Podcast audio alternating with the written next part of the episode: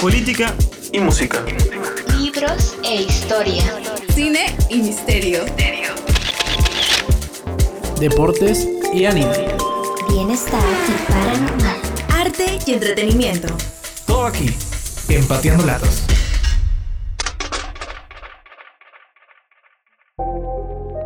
Antes de que comiencen a escuchar todo el programa, quiero comunicarles que este episodio se grabó el lunes 16 de noviembre de este año, quiere decir dos días después de la gran marcha nacional que hubo aquí en nuestro país, Perú, que dejó como saldo a dos fallecidos, los jóvenes Brian Pintado e Inti Sotelo.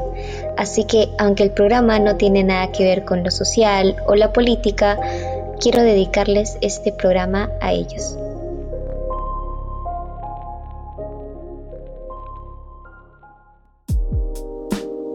Hola chicos, buen día a todos.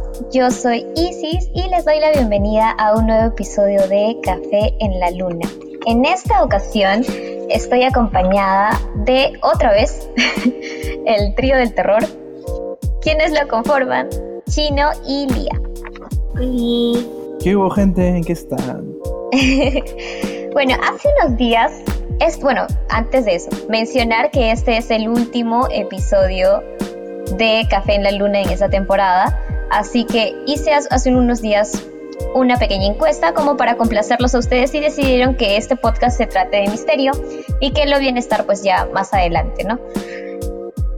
También hice una publicación en Facebook en la que mencioné tres eh, casos misteriosos, paranormales, mm, no sé cómo definirlo porque viene de todo, y bueno, el que más llama la atención es lo del Área 51, así que hoy hablaremos acerca de ello.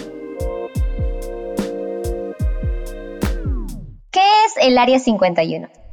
El Área 51 oficialmente, les voy a hablar sobre el concepto oficial, es que es también conocida como Groom Lake o Airport y está ubicada en el sur de Nevada en Estados Unidos se dice que es una base militar que se creó en 1955 y la que el gobierno da el nombre como Atomic Energy Commission Designation Area 51.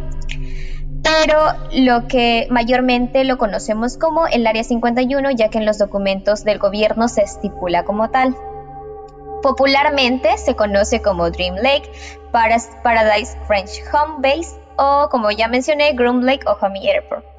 Es un territorio de 155 kilómetros al cuadrado y está ubicado a 170 kilómetros de Las Vegas. Este territorio cuenta con siete pistas de aterrizaje. Una de ellas está cerrada misteriosamente, no se sabe el por qué, pero es la más grande de todas, con 7.100 metros. Se dice que es aún más grande de lo que se puede ver en estas imágenes que son eh, de forma aérea por Google Maps que es más, que grande hacia los extremos o hacia adelante o hacia atrás, es más grande subterráneamente, pero pues nadie ha entrado para confirmarlo. En el ciclo pasado, en los 40, 50, eh, se, utilizaba como eh, base para experimentos militares, para estrategias sobre naves aéreas y bombas para las guerras. Eh, lo que en ese entonces se estaba dando también lo que es la guerra, la Segunda Guerra Mundial. Hubieron varios experimentos con aeronaves, entre ellas la más, destacada que es la aeronave U-2, que era como un avión espía para eh, la URSS, y también el experimento con el Oscar aeronave, pero también hubieron varios experimentos con otras aeronaves. Eh, si lo buscan en internet, varias de estas imágenes de las aeronaves con las que se estuvieron experimentando. Y bueno, esa es como la, versión oficial de lo que te da, aunque no mucho, no te da mucha información. El gobierno de Estados Unidos realmente no te menciona qué tipo de experimentos se realizan en, en, esa área. Eh, o qué están haciendo o para qué sirve, nada. Solamente se sabe que es una base tipo militar.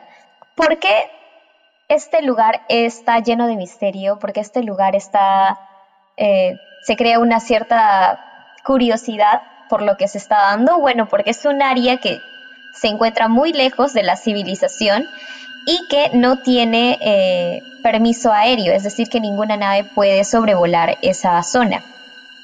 Aparte que en la zona se encuentran muchos radares, sensores de movimiento, si te acercas mucho te pueden multar o incluso tienen el permiso de poder matar si alguien logra ingresar al área no aparece en los mapas públicos, es decir, si tú viajas por decir a Estados Unidos, no puedes verlo, o sea, si te dan un mapa, aunque casi nadie ya usa de estos, no puedes lograr visualizar esta área, solamente se ve un pequeño espacio en el que se conoce como eh, la mina de Groom, Groom Lake, que es lo que antes eh, habitaba en esta parte.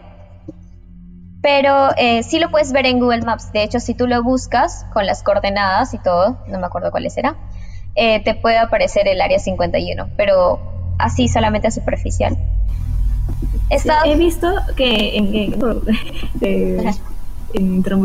he visto que en, Google Maps aparece, pero no aparece en sí lo que es el mapa del área, sino que aparece una mancha gigantesca que te dicen esto es el D51, nada más. Pero no te aparecen distribuciones ni cómo está hecho ni nada. Es por eso que se dice que es aún más grande en forma subterránea. Porque en sí sí es grande, o sea, si tú ves ahí sí está grande, pero como que eh, se dice que hay mucho más acerca de eso. Obviamente si lo ves en un map vas a ver lo que es, como te digo, superficialmente y eso que se ve como dice Lía, una mancha, pero se dice que más abajo hay muchas más eh, áreas en esta parte. Como si Estados, Estados Unidos no acepta eh, la existencia como tal del Área 51, aparte que dentro del área hay un complejo de vivienda de cerca de mil, mil, este, mil, casitas chiquitas que son para las personas que trabajan ahí. Y eso que es una parte de las personas que trabajan ahí, porque la otra parte, que es esto lo que voy a decir ahora, que es que a diario se transportan por avión. Las personas que van a trabajar a esta zona no es que eh, llegan con su carrito, se bajan y entran a su zona de trabajo sino que a diario hay una zona en la que ellos toman un avión y este avión los lleva dentro del área y de ahí se bajan, toman un pequeño bus, algo así, eh, en el cual los ubican en la zona en la que cada uno trabaja. Y aquí ni por el micro te quieren dar. Exacto. Ahí se... Ya, allá. Se se hacen proyectos ultra secretos del gobierno, en ultra secretos y clasificados del gobierno, y en la cual cada trabajador tiene que firmar un contrato de confidencialidad. Es por eso que se crea gran expectativa sobre lo que hay aquí adentro, sobre lo que se hace, y ahí es donde vamos a entrar a las teorías conspirativas, que es eh, lo más morboso de todo esto. vamos con la, con la más con la que menos información tenemos a la, la más, la primera de ellas, y la que no es tan relevante como las otras, es de que aquí en esta zona se desarrollan tecnologías para viajes en el tiempo, para teletransportación y para sistemas de propulsión. Es una teoría, pero realmente no hay como pruebas exactas sobre esto, pero no está descartada del todo. De ahí como, como la primera y la, siguiente teoría están de la mano porque ya entramos a lo que todos, todos creemos, que es que se, aquí se estudian cosas que van más allá de este mundo, es decir, al lado de los extraterrestres para hablar primero por cómo se dio esto, y es que es el evento más conocido, no voy a hablar profundamente de esto porque siento que ya va más para otro podcast, para explayarnos mucho más, pero el 2 de julio de 1947 se produjo un choque de una nave espacial en Nuevo México, eh, por Roswell, es por eso que se conoce esto como el evento Roswell. Eh, se chocó esta nave espacial, eh, vinieron los del los de la... ¿Cómo se llama? Sí, sí, sí, los de la CIA, los del Estado, y pues lo recogieron y quién sabe dónde está. Por eso se dice que el Área 51 contiene restos de esta nave y de muchas más, en la cual estudian eh, pues esta la nave como tal para obtener como la tecnología para crear nuevas naves que les puedan ayudar, pues, tanto como ahora o como si fuera para una futura guerra, para unos futuros enfrentamientos o para, para, o sea, para tener como control del mundo. Ya saben que Estados Unidos es, una, es un país en el cual quiere tener como el control también de la parte tecnológica. Es por eso que quieren avanzar y avanzar más. Yo creo que es más por eso. Creo que eh, Estados Unidos se resguarda, se resguarda tanto en eso porque eh, quieren apoderarse de todo lo que es el mundo en sí o porque se están preparando para una futura guerra. Quieren sobresalir, ¿no? Ajá, en mi opinión, y creo que creo que es lo que piensan más todas las personas, que es más por ese lado que por avances en la tecnología, ¿no? O querer investigar más cosas, saber más, mm. conocimiento, ¿no? Sí, es por la carrera armamentista que siempre llevan ellos, que siempre quieren tener la mejor tecnología por si de repente Corea o Rusia o quién sabe otro país viene a atacarlo. Se quieren adelantar. Esto es como la Guerra Fría, ¿no? claro, pues la Guerra Fría todavía no ha acabado, por eso. Sí, Siempre están peleándose. por favor. Sí, la Guerra Fría es eterna. Como otro dato, simplemente para, para mencionarlo, y es que en 1994 hubieron cinco contratistas civiles anónimos y dos viudas de otros contratistas que demandaron a la Fuerza Aérea de Estados Unidos y a la Agencia de Protección Ambiental porque estaban enfermos y bueno, los otros eh, dos que murieron, eh, porque fueron expuestos a sustancias químicas de grandes cantidades como dioxina, dibenzufano y tricoroetileno, las cuales le dieron como enfermedades respiratorias y algunas este, enfermedades cardiovasculares. ¿Por qué menciono esto? Bueno, porque también para crear estas naves están eh, viendo que, elementos químicos para que puedan ayudar a que justamente eh, las naves que quieran crear y las que quieren replicar puedan flotar como los hacen las naves ovnis. Por eso es que se da toda esta teoría como tal. También se dice que la CIA, el gobierno, no solo eh, rescató los restos de la nave, sino que dentro de esta nave hubieron seres de otros planetas. Y ahí es donde entramos a la tercera teoría, que es que no solo o no se especializan o trabajan con las naves ovnis, sino que trabajan en el estudio de los extraterrestres a partir de exámenes, de investigaciones, de experimentos. ¿Para qué? Bueno, para nuevas tecnologías, como ya mencioné, como para virus, eh, para encontrar virus o bacterias, o para encontrar las curas de algunas enfermedades que ya tenemos acá. Se dice que se estudian con cuerpos vivos y con cuerpos muertos. Y hay un proyecto actual llamado Aurora, en el cual están tratando de crear, como les dije, una nave en la cual pueda flotar y pueda llegar a velocidades súper grandes. Ya, ah, ya. Eh, en 1997, en el programa eh, de Cost, Cost to Cost, AM, que era, eh, es un programa de radio que era conducido por Art Bale, hubo una llamada telefónica de supuestamente un ex eh, trabajador en el cual advertía que el gobierno sabía de la existencia de estos seres, que eran seres extradimensionales y que sabía que en futuro iban a haber como atentados, iban a haber destrucciones para que los principales centros de población sean aniquilados y los pocos que quedan sean fáciles de manipular, de controlar. Semanas después, como la, la, llamada se cortó, como a mitad se llegó a cortar, así que nunca se supo quién llamó, nunca se supo más de esta persona, pero semanas después llamó esta persona a decir que supuestamente era una broma, solo que se quedó esta intriga porque la voz de la persona era como muy diferente a la que era la anterior vez y es muy coincidente que la llamada haya sido el 11 de septiembre del 97 y que justo tres años después, no, cuatro años después pase lo de lo que todos conocemos como el atentado de las Torres Gemelas. Solamente mencionar como misterio.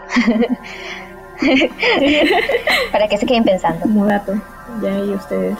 Ahora, Lía me comentó algo sobre el control del clima. Ah, sí. Es que yo estaba investigando sobre el tema, así todo tranquila, y de nada en un video digo, escucho eh, que hay personas que han creado la teoría conspirativa de que el Área 51 tiene la tecnología para poder controlar el clima. No sé cómo es eso posible. Hoy día llueve. sí. Hoy día, hoy día estoy triste, quiero que llueva. Entonces, el, el, el, el señor que controla el clima en el área 51 es el real señor del clima. Él sí es cierto todo. Exacto.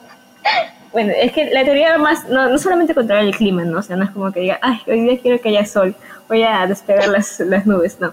Sino controlar el clima más que nada eh, en un tema de tipo de desastres naturales, ¿no? Tipo, quiero que haya una tormenta de arena o va a haber un, un una fuerte ventisca, tornados. La finalidad no la sé exactamente. ¿Para qué alguien quiere crear eh, desastres naturales? No lo sé. Pero puede ser como lo que mencioné, como lo que mencionó el chico, ¿no? Que es como aniquilar a algunas personas y que las pocas queden como, o sea, que haya poca gente para poder controlar o poder manipular. Sí, puede ser. Yo, yo escuché ahí como que es un es un satélite que está en el espacio que controla, eh, controla bueno, eh, más que nada el clima y el campo meteorológico del, mundo, ¿no? Y puede provocar no solamente desastres, también eh, terremotos fuertes en otros países para poder desestabilizar economías y cosas así. Sí, sí, también soy un poquito conspiranoico. Me he empapado bastante. No solamente es en Estados Unidos, sino que es en el mundo. es en todo el mundo, claro. Claro, ay no, qué miedo. Sí, tengo miedo. Dato curioso, me da miedo los temblores. Bueno. Temblor. Uh, cállate. Ahora, estas teorías sobre los ovnis, sobre los extraterrestres, volviendo al tema de en sí, como los extraterrestres, eh, como les digo, la teoría que es más conocida y la que prácticamente casi todo el mundo piensa que es verdad porque no se sabe, pero yo también creo que es verdad. De ahí, debatimos. Eh, lo que se...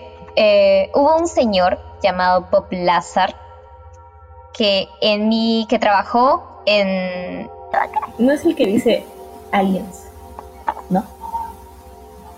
No. Es un señor que trabajó en el Área 51 eh, en 1988 a 1989 eh, y que es un físico que trabajó en esta base militar. Él trabajó como físico nuclear en ingeniería o es físico nuclear en ingeniería. Y bueno, se presentó una convocatoria para que puedan trabajar, eh, no dijeron dónde, pero era algo del gobierno, para trabajar en esto de propulsión. Entonces él dijo como que, ah, bueno, con mi carrera, me postulo y entro. Llegó a entrar, pero es después cuando se enteró que, iba a trabajar como tal en el Área 51, porque él no sabía que iba a trabajar ahí. Sabía que era algo del Estado, pero no sabía que, era, que iba a trabajar en ese lugar. Eh, le hicieron abordar un avión, eh, firmó el contrato de confidencialidad y que si hablaba o si decía algo sobre lo que se estaba trabajando ahí, iba a recibir una multa de 10 mil euros. Llegó a la zona de trabajo, eh, se, se, subió a un bus blindado y lo llevó hasta la zona en donde iba a trabajar con las naves. Él no sabía que iba a trabajar, como mencioné, con estas naves por lo cual su trabajo era analizar los componentes de esta nave para poder hacerlo similar.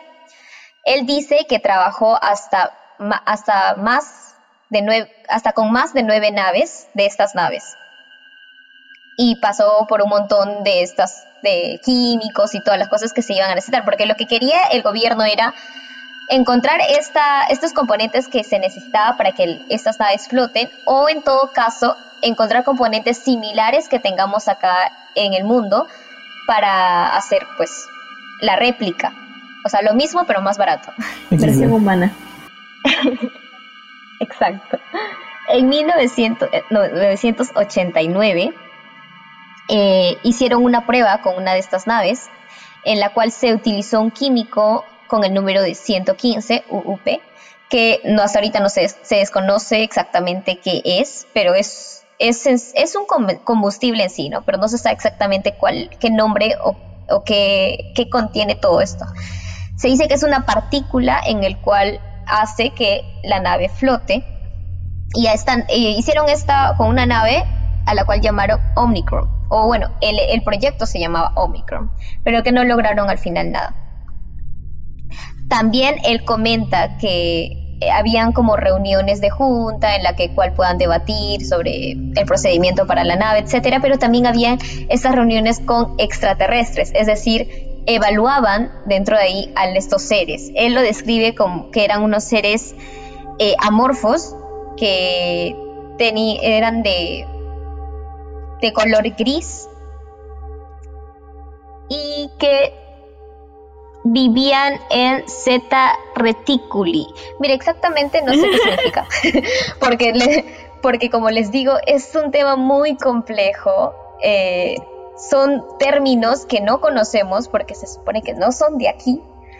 Entonces por eso les estoy prácticamente leyendo lo que he investigado. Él fue despedido, ¿por qué? Porque ya con, como les digo, no estaba tan a gusto, ya se estaba exponiendo demasiado y los propios eh, pues agentes, trabajadores se empezaron a dar cuenta y lo despidieron. No sin antes, obviamente, recalcarle el contrato, es decir, que debe guardar silencio y no debe decir nada. Él fue intimidado, salió tranquilo, o sea, dijo como que no voy a decir nada, todo está bien, pero un día cuando estaba como camino a su, a su casa, se dio cuenta que un carro les estaba siguiendo y como que quisieron matarlo. Se bajó un hombre con una escopeta, bueno, no sé qué arma era, pero quiso matarlo. Y en ese entonces dijo, ah, bueno, me quieren matar, ok, primero voy a hablar. Y es por eso que salió a hablar. Salió a decir eh, todo lo que les estoy diciendo ahora en un programa llamado KLAS Hey Arnold. por el conductor. Hey Arnold. ¿Ah? No, nada, perdón. Sí, Hey Arnold. Con el conductor George Knapp. Y ahí contó prácticamente, como les digo, todo lo que estoy diciendo. Ahora, se hizo como una campaña después de esto en la cual lo puedan desmeritar, porque salieron eh, registros de las universidades. Mejor dicho, investigaron en las universidades donde este señor dice que estudió y no habían registros de sus estudios. Después de ello, Bob Lazar dijo que esto era falso y que eh, esto se trataba de una confabulación del Estado para que obviamente la gente lo tachara de loco, dijera tú no has estudiado nada, tú no has estado ahí, eh, cómo te van a contratar si no tienes estudio, etcétera, eres un falso y ya. Él dijo que todo esto era parte del Estado y que esto era como una, una manipulación para las personas, para que no creyeran lo que él estaba diciendo.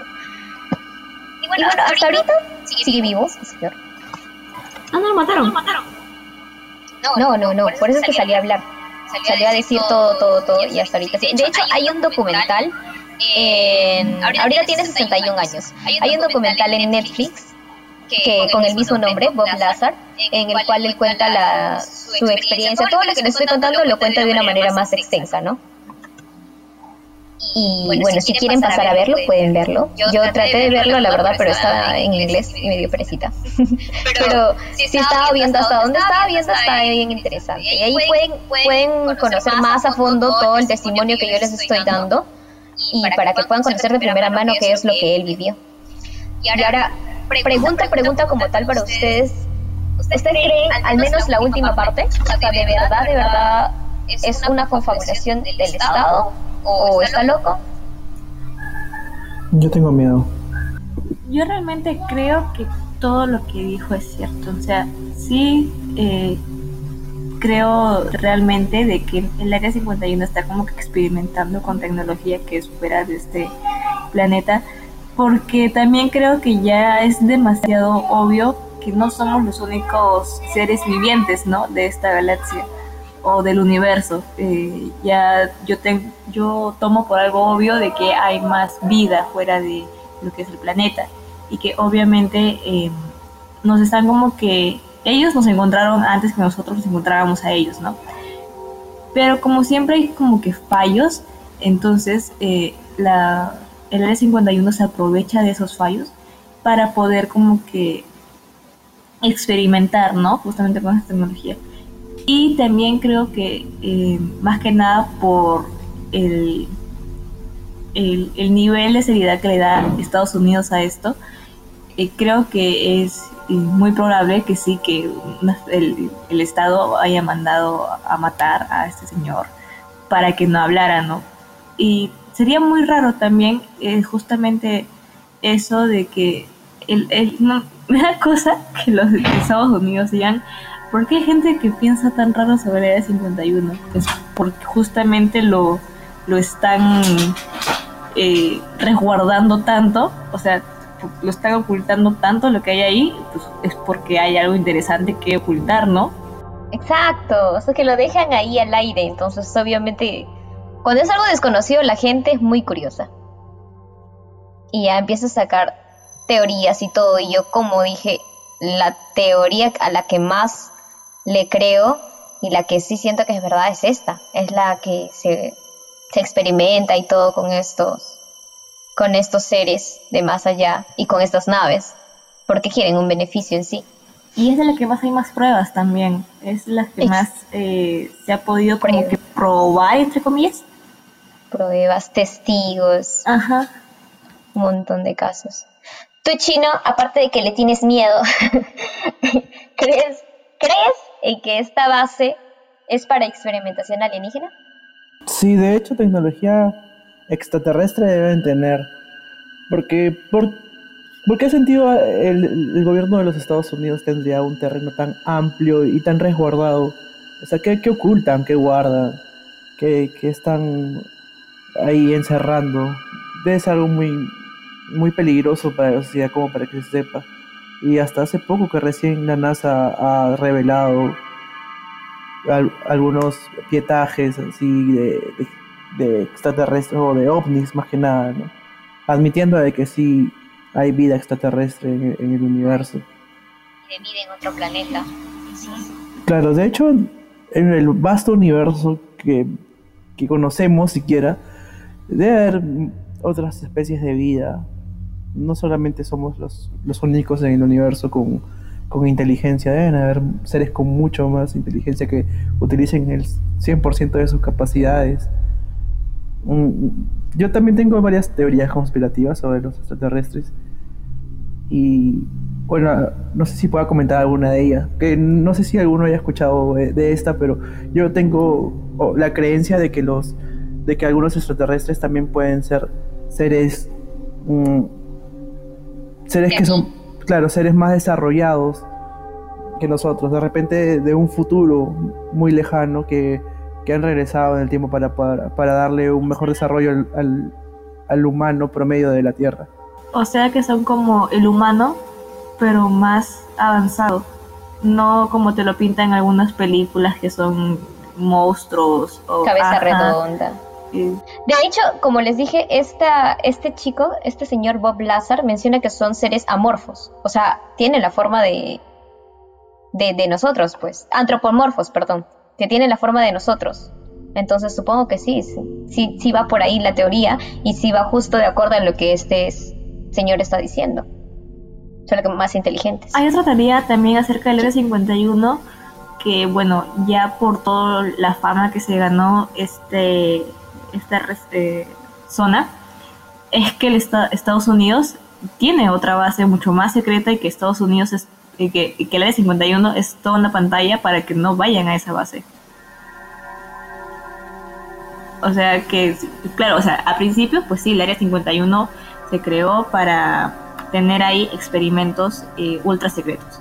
Pero como la gente ya fue conociendo más o menos de qué se trataba el área 51, Estados Unidos dijo, no, mejor eh, todo, lo, todo lo guardado eh, ultra secreto que tenemos acá, lo mandamos a otra área.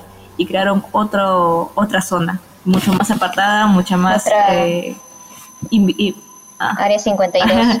el área 51.2 ya está más lejos y es mucho más difícil entrar. Y el área 51 es eh, nada más, como digo, una pantalla para esa área. Y que tienen túneles subterráneos que las conectan. Ah, las dos. Claro, Uh, por ahí va también, pues, mm, como les dije, ¿no? De, que de repente no, lo que vemos ahí es como, así como dice Lía, es una fachada, pero que hay más al fondo, o sea, hay abajo, subterráneamente. Y puede ser que sí, ¿no? Que esté conectado justamente con esta otra área. Sería, sería muy interesante. ¿Qué pasaría si descubren esa área? Sería área 51.3 y así, así hasta que descubran más. creo que es imposible como que, bueno, no tan imposible, pero es muy difícil tratar de ocultar algo tanto, ¿no? de alguna forma, alguna información se va a filtrar, algo se va a saber y justamente, justamente por eso también, por esas acciones que toma Estados Unidos, por querer mandar a matar a personas que están trabajando en el área 51, es que te hace pensar, eh, ¿por qué? ¿Qué quieren ocultar? ¿Qué, tienen tanto miedo que una persona hable de, lo que está ahí dentro? Qué miedo. Por, ajá, qué miedo de decir lo mismo. que son, no les va a convenir, no sé, es este tema es muy, muy creepy. Yo tengo miedo que ahorita nos manden a alguien a matar pues, por estar hablando de esto. Yo tengo una teoría sobre los eh, alienígenas y realmente cuando la explico tengo mucho miedo de decir la verdad y que una agente del FBI salga de la nada y me secuestre. Ajá. eh, que pero es una, es una teoría que varias personas tienen en realidad, de que nosotros somos como una granja de hormigas, ¿no? somos el experimento de los extraterrestres y de vez en cuando vienen a vernos cómo estamos, cómo vamos avanzando, cómo vamos evolucionando. ¿no? Es como que nosotros somos eh, su experimento para saber cómo es que ellos llegaron al punto en el que están, ¿no? Nos hicieron comenzar desde cero, sin nada de ayuda, para ver hasta qué punto llegamos y ver si llegamos a ser como ellos. Sí, tiene sentido y me da miedo. Porque no es como, como los Illuminati, algo así. Pero esos son seres, ¿no? Que son de acá. O los reptilianos. los Illuminati son, son humanos. Son, son humanos que, pues, eh, son como una especie de clan, ¿no? Más que nada. Pero se dice que, esas personas, o sea, los tipos, los clanes, los reptilianos, los Illuminatis, tienen más información de lo que un humano siempre tiene, ¿no? Entonces, eh, ellos saben más cosas eh, sobre ese tipo de temas y es eh, una gran ventaja para ellos, entonces están más eh, informados sobre cómo se, se llevan a cabo esto.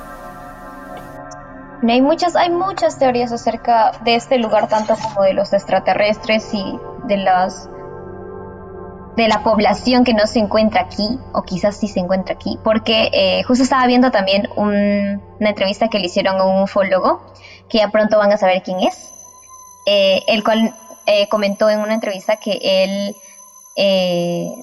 pues fue abducido, fue un contactado y él sabe o él vio que la gente de allá es prácticamente las personas de acá, que incluso él vio personas que son de acá y en, o sea que son como marcianitos, por decirlo así, alienígenas disfrazados de estas personas pues común y corriente como es la que tenemos, como dije son seres antropomorfos. Entonces, no se sabe, ¿no? Que puede ser reptilianos. Ajá. O sea, que están disfrazados de humanos. Exacto, o sea, no eso, eso a, mí, a, mí, a mí sí me dio miedo escuchar eso, fue porque Dios, entonces. Ajá, ¿quién, es el impostor? Nos quiere controlar, no sé, pero. Bueno, ya pronto van a ver la entrevista completa porque justamente lo, hemos contactado nosotros.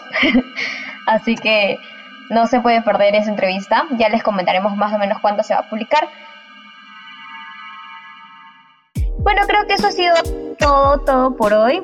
Hay temas que sí me gustaría tocar pero ya más extenso, como ya les comenté lo que es el caso Roswell o el proyecto Abigail, que no sé si algunos de ustedes ya sepan que también es un proyecto que se hizo en este área y que aún no se sabe cuál es el desenlace final. Y nada, esto fue todo por hoy, espero que les haya gustado, es la primera vez que hablo de este tema en general. Eh, me llama muchísimo la atención, pero me gustó mucho, mucho tocarlo porque soy muy curiosa de estos temas y de verdad sí creo que el Área 51 sí es un área en donde se estudia estos eventos alienígenas. Y bueno chicos, eso ha sido todo por hoy. Despídense. Chao gente. Chao gente, cuídense mucho y tengan cuidado con las abducciones. Cuídense mucho chicos y los veo el próximo, en el próximo episodio de Café en la Luna. Tengo miedo.